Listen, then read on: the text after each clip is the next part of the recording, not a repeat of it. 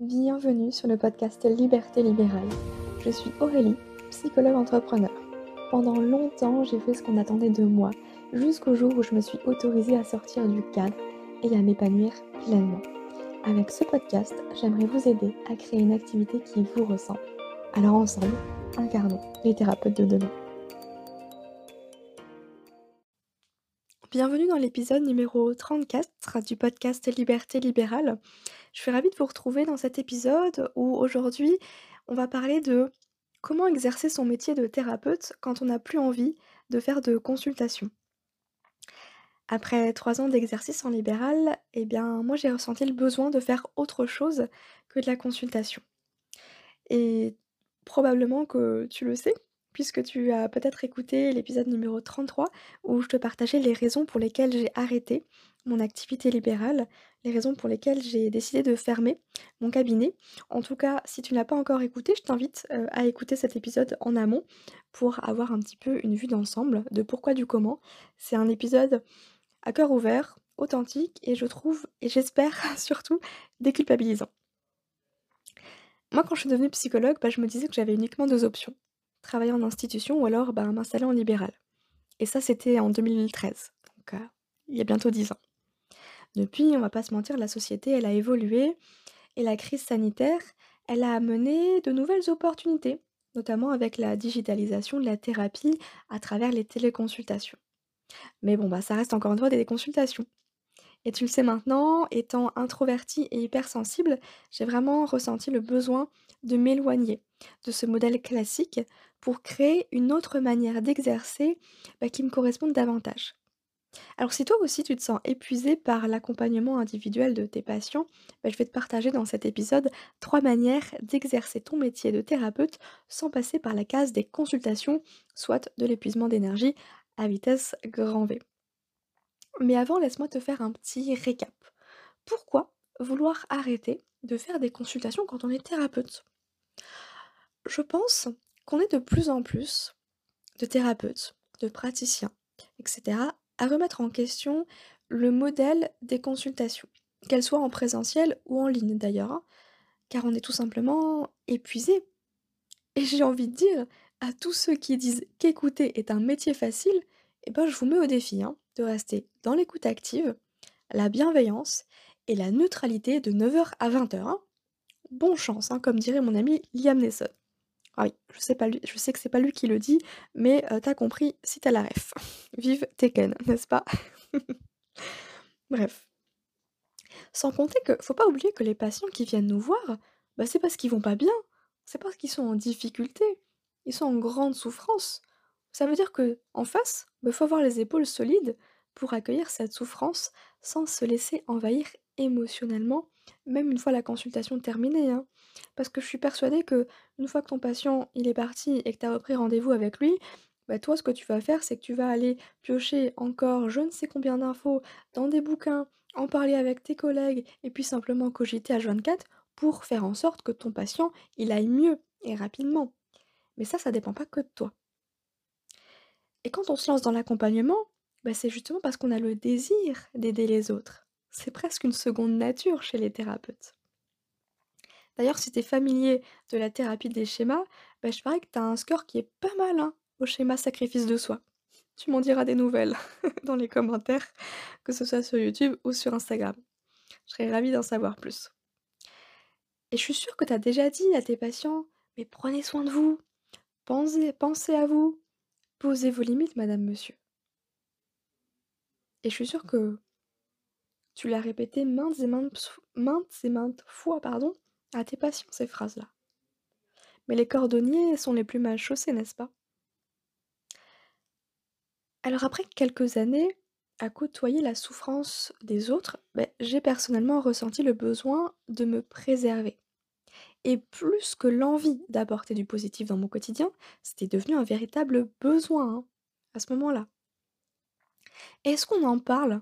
De la pression du résultat Non, parce que quand tes patients, ils te disent que ça fait trois fois qu'ils viennent te voir et qu'ils en sont toujours au même point, qu'ils vont toujours pas mieux, eh ben bonjour la charge mentale et la pression sur les épaules du thérapeute. Hein. Mais euh, bah, malheureusement, on n'est pas magicien. Et puis on reste que des êtres humains aussi. Hein. Moi personnellement, j'en étais arrivée au bout d'un moment, je redoutais carrément mes journées au cabinet, dès le dimanche soir, hein. Et ça se traduisait par, heu, bah, de l'anxiété, des migraines. Les migraines, ça c'est typique chez moi et l'absence de motivation. En fait, mon corps, il m'envoyait tous les signaux possibles et inimaginables depuis des mois pour me dire qu'il était temps d'arrêter. Et moi, qu'est-ce que je me disais? «Non, non, mais je peux pas abandonner mes patients, hein». Et j'ai envie de te dire un truc, c'est pas parce que tu es thérapeute que tu es immunisé contre le burn-out et que ta santé mentale, heu, elle est au top quoi qu'il arrive, hein. On est humain et on a le droit de ne plus vouloir faire de la thérapie, tout simplement. Et là, il y a tout un tas de questions qui te vient. «Mais qu'est-ce que je vais faire alors? Non, parce que j'adore mon métier, mais j'ai plus envie d'être au contact direct des gens». Et ça, bah, c'est les pensées que moi j'ai eues, notamment la pensée de: «Bah, en fait, je suis psychologue, mais j'ai plus envie de travailler avec des gens». Waouh! Ça a été dur, heu, à accepter cette pensée et challengeant de l'énoncer à haute voix. C'est un peu comme si, heu, un coiffeur disait qu'il avait plus envie de couper les cheveux, quoi. Beh, ouais, comme si c'était pas normal. Mais encore une fois, on est humain, on évolue et on a le droit de vouloir autre chose. C'est OK et tu as pas à justifier d'ailleurs. Alors t'inquiète, respire un bon coup, ça va aller. Tu n'es pas seul. Je peux te dire que quand j'ai partagé ce message-là sur LinkedIn notamment et même sur Instagram d'ailleurs, et ben, je peux te dire que j'ai eu des messages privés me disant: «Merci d'oser dire ça tout haut, parce que moi je ressens la même chose». Alors je sais que toi qui m'écoutes, tu, es potentiellement dans les mêmes ressentis, les mêmes pensées, mais que tu oses peut-être pas soit te l'avouer à toi-même, soit, bah, l'avouer au monde entier. Et c'est OK, tu vas à ton rythme. Et c'est dingue, hein, comme on peut s'enfermer dans un job qui ne nous convient plus, parce qu'on se dit qu'on a de la chance quand même d'être à notre compte ou d'avoir une activité qui marche bien. Et hop là là, tu as la culpabilité qui revient en mettre une couche. Mais tu as le droit d'arrêter de vouloir faire des consultations, juste parce que tu as plus envie. Et là, il y a tous ceux qui vont venir te dire: «Oh mais c'est dommage quand même parce que vraiment on a besoin de gens comme toi, de gens comme vous et cetera». OK, mais rappelle-toi d'une chose, ou plutôt de 2. C'est pas parce que tu peux, que tu dois. Ça veut dire que c'est pas parce que tu peux faire des consultations, que tu dois en faire. Et la deuxième chose importante, ben, j'ai envie de te dire, ta vie, tes choix. C'est bon? Tu es prêt à assumer ta décision maintenant? OK. Alors on fait quoi si on veut rester thérapeute mais qu'on n'a plus envie de faire de consultation? Eh ben, je vais te partager 3 manières d'exercer son métier, sans passer par la case consultation, tu l'auras compris, à force. La première manière, bah, c'est de faire des ateliers. Bizarrement, c'est plus facile pour moi émotionnellement et énergétiquement d'animer un atelier, qu'il soit d'ailleurs en présentiel ou en ligne, hein, que pardon, que d'accompagner une personne en consultation individuelle. Et je me suis longtemps demandé: «Mais pourquoi en fait? C'est pas logique. Pourquoi ça m'épuise plus d'être, toute seule pendant 45 minutes avec une personne que d'être, avec, heu, 10 personnes pendant une heure et demie?» C'est je comprends pas. J'ai trouvé la réponse en creusant un petit peu.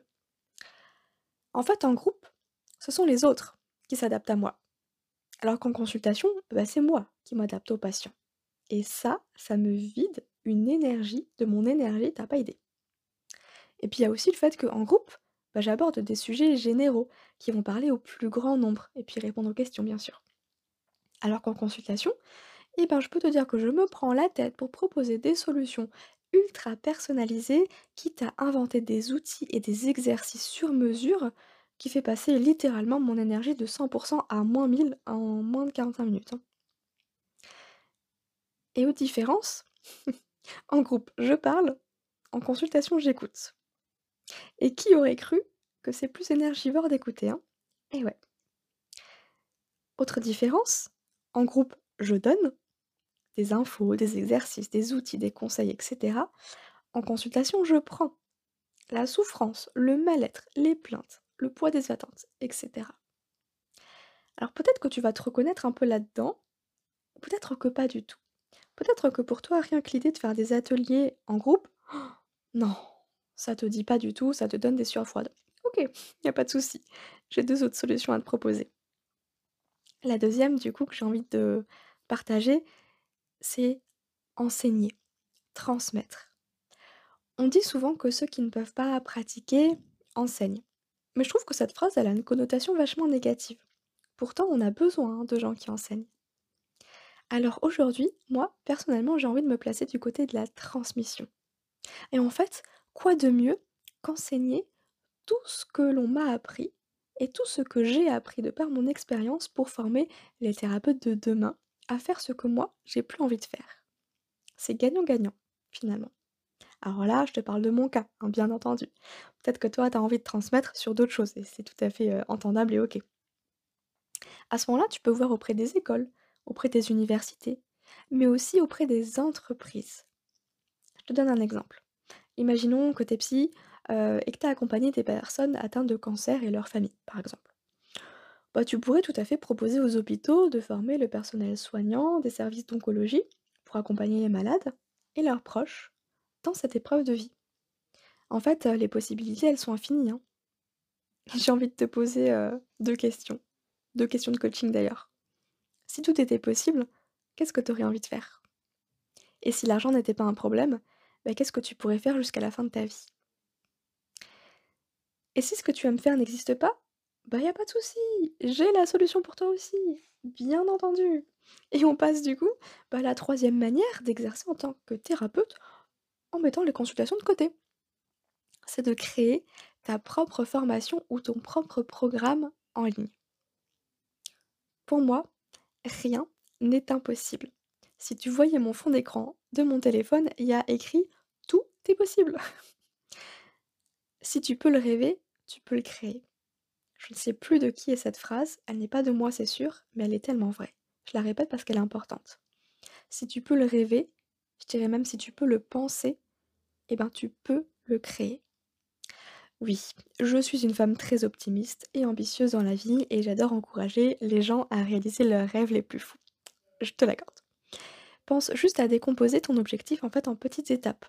Parce que sinon, l'idée de créer une école d'équithérapie risque de te sembler impossible aux premiers abords. Et c'est bien normal.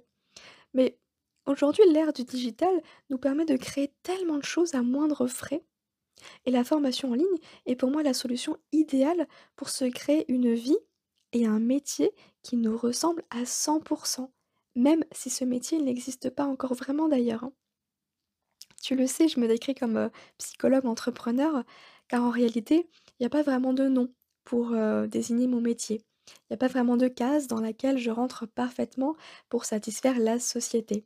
Je ne suis pas juste psychologue, je ne suis pas juste formatrice, je ne suis pas coach, c'est compliqué, hein, se définir, parce que je suis un peu tout ça à la fois. Et d'ailleurs, pour la petite aparté, pendant longtemps, j'ai hésité à basculer du titre de psychologue au titre de coach, entre guillemets, pour mettre une étiquette. Être coach pour thérapeute. Mais en fait, même la casquette de coach, ça me correspond pas, parce que qu'est-ce qu'il fait le coach? Bah, Il fait des consultations aussi. Et ça, encore une fois, c'est épuisant j'ai trouvé quelque chose qui peut peut-être sembler prétentieux, mais on va remettre les bonnes définitions derrière les bons mots. Psychologue, je le reste. Parce que ça, ça reste ma formation initiale. Et je peux être psychologue de bien des, manières. Mais là où je me retrouve pas dans le métier de coach, je me retrouve plutôt dans le métier de, en tout cas dans l'étiquette de mentor. Je sais que ça peut être prétentieux, hein, euh, ce, ce nom mentor. C'est pour ça que je l'ai jamais évoqué d'ailleurs. Pour moi, un mentor, c'est simplement une personne qui va partager son expérience de vie. C'est une personne qui a accompli quelque chose et qui aide d'autres personnes à accomplir la même chose en partageant son histoire, en partageant son parcours. Ça ne veut pas dire que les personnes qui veulent le même résultat vont devoir faire la même chose, mais c'est simplement l'aspect inspirant, c'est l'aspect Ah, c'est possible, ok, du coup je peux y aller. Parce que moi, les coachs que j'ai suivis pendant un moment m'ont vachement inspirée. Elles ont vraiment joué le rôle de mentor dans mon évolution professionnelle et c'est parce que j'ai vu d'autres femmes faire des choses qui étaient à mes yeux impossibles ça a commencé à m'ouvrir un champ des possibles et de me dire «Oh, mais du coup ça veut dire que en fait c'est possible. Ça veut dire que si elle le fait, ben, pourquoi pas moi? Pourquoi je pourrais pas le faire moi Et ça, ça m'a vachement aidée. Et c'est d'ailleurs la direction que j'ai envie de donner à ce podcast Liberté libérale. En 2023, tu vas voir, je vais vraiment continuer à te partager des conseils, des astuces, de l'information, de l'éducation sur des sujets précis, mais en y ajoutant toujours, comme ce que j'ai fait déjà depuis euh, le début, mais de manière plus prononcée, mon expérience, mon parcours, mon histoire, parce que je trouve que c'est tellement enrichissant. Et c'est cette direction-là que j'ai envie de prendre. Et j'ai envie de te proposer aussi bah, des interviews de personnes que je trouve personnellement inspirantes. En tout cas, ça ce sera le programme de 2023 et j'espère que ça va te plaire. Bref, petit aparté, euh, on ferme la parenthèse. Je suis psychologue entrepreneur. En tout cas, c'est le nom que je me donne en ce moment pour décrire mon métier. Même si je mets encore 15 minutes à expliquer concrètement qu'est-ce que ça veut dire. Mais ça, c'est une autre histoire. À l'heure où j'enregistre ce podcast, j'ai créé de A à Z une académie en ligne pour aider les femmes à maigrir sans régime. J'ai aussi créé une école en ligne pour apprendre aux thérapeutes à créer leur, propre et leur premier programme en ligne. Et tout ça, en fait, c'est parti d'une idée un jour. Et j'ai envie de te demander, et toi, qu'est-ce que tu as envie de créer? Et rappelle-toi que tout est possible. La seule limite, c'est ton imagination, c'est tes pensées, c'est le fameux oui mais. Tu peux transmettre tes connaissances, partager ton expérience, enseigner à ta manière tu peux aider les gens à surmonter leurs problèmes. Et tu peux vraiment faire la différence si tu t'en donnes les moyens, j'en suis persuadée. La question à se poser, c'est est-ce que tu crois cela possible pour toi? Est-ce que tu crois cela possible pour toi? Les plus grands projets sont tous partis d'une idée à un moment donné. Bah, il est peut-être temps pour toi de te poser et de noter toutes les idées que tu as laissées dans un coin de ta tête en te disant un jour, Peut-être. C'est peut-être le moment de faire le bilan de ton année 2022 et de poser à plat ce que tu as vraiment envie de faire pour 2023. Et je te dis pas de tout quitter, de tout lâcher comme ça, mais plutôt de commencer à mettre plus de choses que tu aimes et enlever plus de choses que tu t'es imposées parce que tu pensais que c'était comme ça qu'il fallait faire. En tout cas, si tu as envie d'être accompagné dans la création de ton premier programme en ligne, de l'idée à la vente, en passant par la création, étape par étape, eh ben, tu peux simplement mettre ton nom sur la liste d'attente de l'école Liberté Libérale. Elle réouvrira ses portes courant 2023 et je serai ravie de t'accompagner dans ce cheminement. En tout cas, j'ai encore plein de belles choses à te proposer pour cette nouvelle année donc, que tu aies envie de développer une activité libérale parce que toi, les consultations, ça te branche, bah reste connecté parce que je vais avoir des choses à te proposer. Mais si tu as envie de passer du libéral au digital, eh ben reste connecté parce que j'ai des choses à te proposer également. J'espère que cet épisode t'a plu, t'a permis peut-être euh, de voir quelque chose différemment, d'ouvrir le champ des possibles et simplement de te questionner sur ce que tu as vraiment envie de faire au fond de toi et non pas sur ce que tu crois que tu dois faire. Je te dis ça parce que ben, moi, je me suis souvent rendu compte que finalement, tout ce que j'ai fait, tout ce que j'ai mis en place, c'est parce que je pensais que c'était comme ça qu'il fallait faire pour y arriver. Et aujourd'hui, je me rends compte que c'est faux. Et je me reconnecte de plus en plus à ce que j'ai envie, moi, à la façon dont j'ai envie de le faire. Et ça peut complètement sortir des sentiers battus. Donc je sais que ça fera pas l'unanimité. Soit on adore, soit on déteste. Mais c'est ok. Je suis prête à assumer ce rôle clivant, à prendre cette place-là, et comme on dit, qui m'aime me suive. Bref, sur ces bonnes paroles, je vais simplement clôturer l'épisode de podcast aujourd'hui et je vais te demander, si tu as aimé l'épisode, bah simplement de prendre quelques secondes pour mettre une note sur la plateforme d'écoute de ton choix. Ça aidera le podcast à se faire référencer et ensemble, osons incarner les thérapeutes de demain. Je te souhaite une belle journée, puis je te dis à plus tard.